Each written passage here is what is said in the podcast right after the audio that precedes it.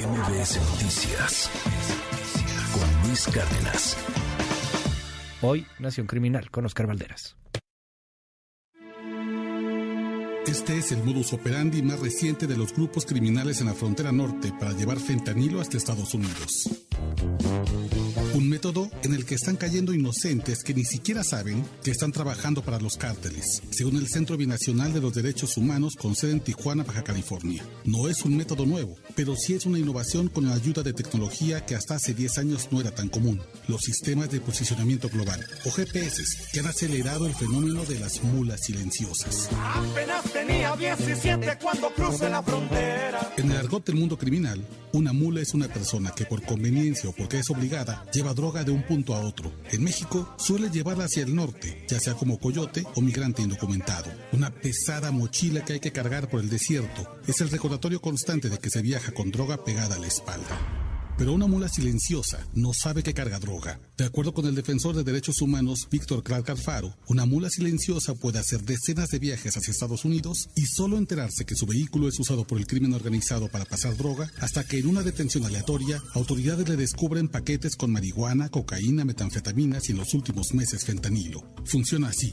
Los grupos criminales identifican a personas o familias que tienen un patrón estable y frecuente de viajes hacia Estados Unidos. Por ejemplo, alguien que todos los días, de lunes a viernes, sale de su casa a las 5 de la mañana desde Tijuana hacia San Diego, Caléxico, por trabajo o por estudios. Alguien que preferentemente tenga pases que le permitan un cruce acelerado de México a Estados Unidos, como la tarjeta Sentry o la tarjeta Ready Lane. Ya identificada esa persona o familia, los grupos criminales en Tijuana ubican el auto en el que se desplazan. En cuanto anochece o el vehículo queda desprotegido, inicia una operación que toma un par de minutos o unos pocos segundos. Al vehículo se le coloca una carga con droga junto a un GPS que le seguirá la pista cuando atraviese la frontera. La carga no es muy pesada ni voluminosa tan grande como sea posible para maximizar las ganancias, pero tan pequeña como para que si es detectada y decomisada por autoridades, el golpe económico no sea duro para el crimen organizado. Solo por la garita de San Isidro, 70.000 vehículos cruzan cada día desde Baja California hasta California, y las autoridades migratorias apenas pueden revisar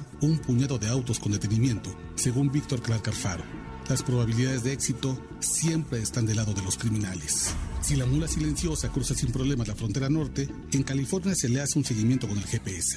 Una vez que el vehículo está estacionado o fuera de la vista de las autoridades, integrantes del crimen organizado solo necesitan unos segundos para recuperar la carga y el geolocalizador en suelo estadounidense. Así, una mula silenciosa hará 1, 3, 5, 10, 20 viajes sin saber que cada vez que cruza hacia Estados Unidos, trafica droga y su suerte se le acaba. Hasta que muy probablemente un día caiga en una inspección y descubra con horror que alguien le plantó narcóticos. Para los cárteles es un contratiempo menor. Siempre puede buscar otra víctima y la mula silenciosa, al no ser parte de una estructura criminal, no delatará a alguien. Esa detención tiene la capacidad de acabar con la vida de alguien inocente. Lleva hasta 10 años de prisión en un país extranjero, o en el mejor de los casos, a pagar unos 50 mil dólares como fianza, más decenas de miles de dólares en abogados que intentarán convencer a un juez que su cliente no tiene nada que ver con las redes binacionales de fentanilo. Incluso, si el abogado logra demostrar la inocencia de su representado, el golpe es durísimo, pues las tarjetas de cruce acelerado de México a Estados Unidos serán canceladas para la persona acusada de ser narcotraficante e incluso absuelto se le revocará la visa. La vida estructurada de trabajo o estudio, del otro lado, se irá al carajo. En el Centro Binacional de los Derechos Humanos en Tijuana, Baja California, han visto este fenómeno intensificarse en los últimos dos años, especialmente en los meses más recientes, con el repunte del fentanilo. El fenómeno de la mula silenciosa, que sin saberlo, está dentro de un cártel que calladamente le ha elegido como su siguiente víctima.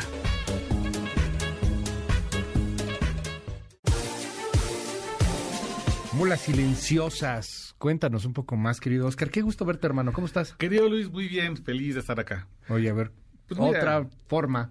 Es una forma novedosa, pero además es una forma terrible porque lo que hacen es encontrar a gente que está haciendo viajes frecuentes a Estados Unidos y les colocan un GPS, una carga de droga, lo suficientemente pequeña como para que pueda ser transportada sin que despierta alertas, pero lo suficientemente grande como para que sea negocio.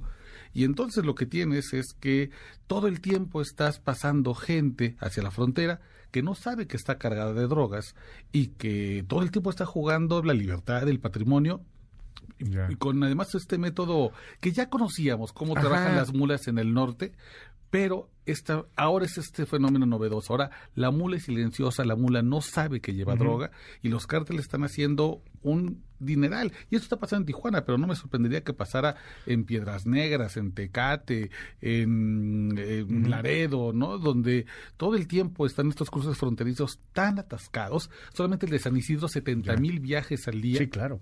Como para que pues puedas revisar todos. Tienes que apostarle a unos cuantos, a un puñado y a ver si ahí te sale el decomiso. Oye, dime, dime algo, Oscar. Eh, antes llegó a haber casos, ¿no? Recuerdo, creo que hubo uno más o menos famoso de una maestra, si no me equivoco, que le habían sembrado este droga, que creo que le cambiaban las llantas, algo por el estilo, era cocaína o marihuana, incluso muy al estilo de los corridos, este, y que no sabía. Y, y ella pasaba la, la, la marihuana o la cocaína este sin, sin saberlo, o sea, le cambiaban las llantas o le cambiaban algo en el coche. Se lo ponen algo similar. refacción. Sí, se lo ponen la llanta refacción, se lo pueden poner, por ejemplo, en algún, en, eh, digamos, en el, eh, Sí, la en el capo, sí, en exacto. suspensión, el- En muchas ocasiones va escondido, por ejemplo, donde va el tanque del agua para los limpia Parabrisas. parabrisas, ahí también van colocando. Y aunque es un fenómeno que ya habíamos visto como una rareza, em, el Centro Binacional de Derechos Humanos Tijuana me comentaba, lo hemos visto con mucha frecuencia en los últimos los últimos seis meses. Coincide con el empuje del fentanilo, con esta ola muy fuerte que están llevando el cártel Sinaloa y el cártel Jalisco Nueva Generación. Eh, y además, hay que decirlo, principalmente esta, esta droga está llegando por el puerto de Ensenada, que acabamos de ver justamente el fin de semana, esta masacre en el Cachanillazo de, de, tema. de- de 10 personas asesinadas. El puerto que antes era, ¿cómo le llamaban? La bella, la, la bella durmiente del Pacífico, Ah, la Ensenada. Durmiente, qué bello. Ahora- además es bellísimo, ¿eh? Independientemente de la violencia que se está viviendo, es bellísimo. Bellísimo El puerto, el Pero lugar. llega el cártel Jalisco Claro. Nueva Generación a dominar una plaza histórica del cártel de Tijuana, que durante mucho tiempo se peleó con el cártel de Sinaloa, y está generando esta violencia de droga que entra por el puerto de Ensenada, y entonces las mulas silenciosas, sin saberlo evidentemente, Claro. están llevando toda esta droga Eran- Estados Unidos.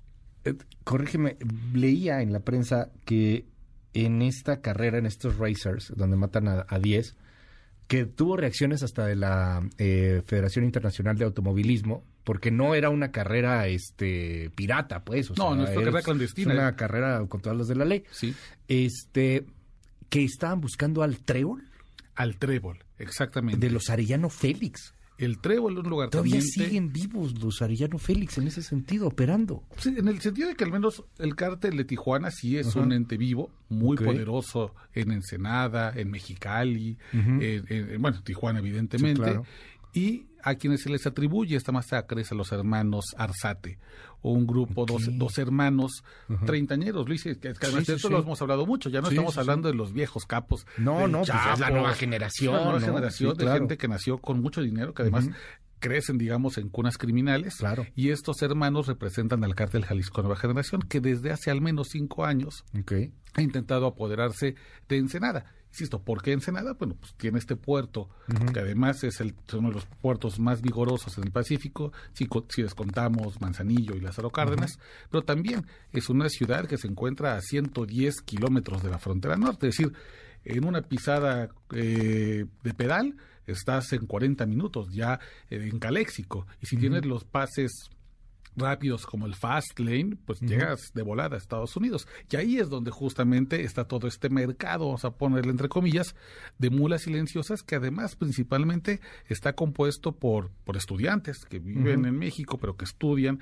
prepa o universidad en Estados Unidos, por profesionistas que todos los días van a trabajar hacia Estados Unidos y que no saben que llevan 8, 10, 14 viajes llevando fentanilo en las ruedas o en el capo del coche y cuando los detienen, pues entonces ahí tienen que o pierden su libertad hasta por 10 años o se pegan la endeudada de su vida tratando de llevar un proceso judicial que tú sabes que en Estados Unidos es carísimo porque el abogado te cobra casi casi por segundo y además pues si acaso llegas a librarla la visa se cancela tu vida en Estados Unidos se acabó y toda la cotidianidad que tenías armada pues se derrumba Oscar Valderas, como siempre es un honor tenerte aquí en este espacio. La Nación Criminal ya disponible en mbsnoticias.com. querido hermano muchísimas gracias ahí seguimos la conversación en Twitter arroba Oscar Balmen Pues vamos a estar muy atentos también de todo lo que venga. Mil gracias, querido Oscar. MBS Noticias con Luis Luis Cárdenas.